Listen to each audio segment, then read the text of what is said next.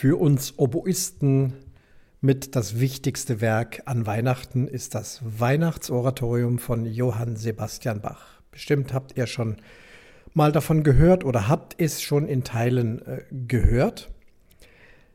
Johann Sebastian Bach hat ja sogenannte Kantaten geschrieben. Das ist für jeden Sonntag im Kirchenjahr ein musikalisches Stück besteht aus fünf oder sechs verschiedenen Teilen mit Chor, mit Sologesang, mit Orchestersolo.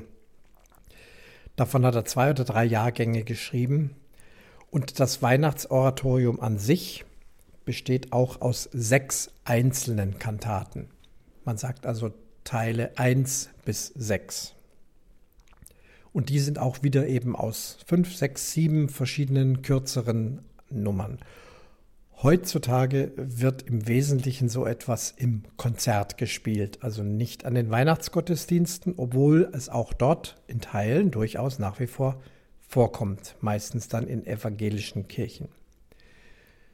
Die Besonderheit für uns Oboisten ist, dass wir eine Vielzahl von Instrumenten mitnehmen müssen. Das Weihnachtsoratorium aus Oboensicht ist komponiert für erste und zweite Oboe, erste und zweite Oboe d'Amore und erstes und zweites Englischhorn. Wenn ihr jetzt mitgezählt habt, habt ihr sechs Stimmen mitgezählt, verteilt ist das auf vier Spieler.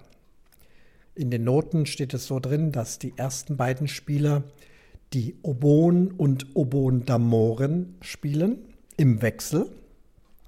Meistens ist es so, dass die Choräle, die mit dem Chor zusammengespielt werden, mit den Oboen gespielt werden und die Begleitungen zu Sologesang, oft auch mit solistischen Einlagen, dann von dieser wunderschönen Oboe d'Amore oder auch zweimal Oboe d'Amore.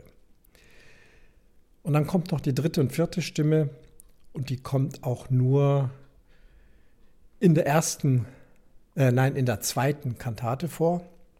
Da braucht man dann noch zwei Englischhörner.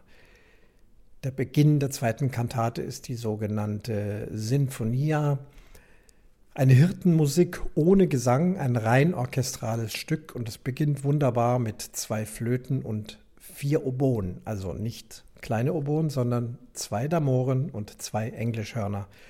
Das ist so ein richtiges Highlight für uns Oboisten, diese Sinfonia zu spielen. Ansonsten haben die Englischhornisten da nicht so viel zu tun und übernehmen dann oft für die anderen beiden die Oboenstimmen aus der ersten und aus der dritten Kantate. Dieser Teil 1 bis 3, das ist so die klassische Länge für das Weihnachtsoratorium. Wenn ihr also irgendwo seht, es wird das Weihnachtsoratorium gespielt, dann sind es die Teile 1 bis 3. Das hat dann eine vernünftige Konzertlänge von, was weiß ich, einen Viertel, eineinhalb Stunden länger ist es nicht. Oder eben auch werden dann die Teile 4 bis 6 gespielt. Es gibt natürlich Aufführungen mit Pause dann, wo alle sechs Teile gespielt werden. Das ist aber dann doch eher selten. Ja, das Weihnachtsoratorium von Johann Sebastian Bach für uns Oboisten. Eine schöne Herausforderung, eine wunderbare Musik und viele schöne Sonderinstrumente.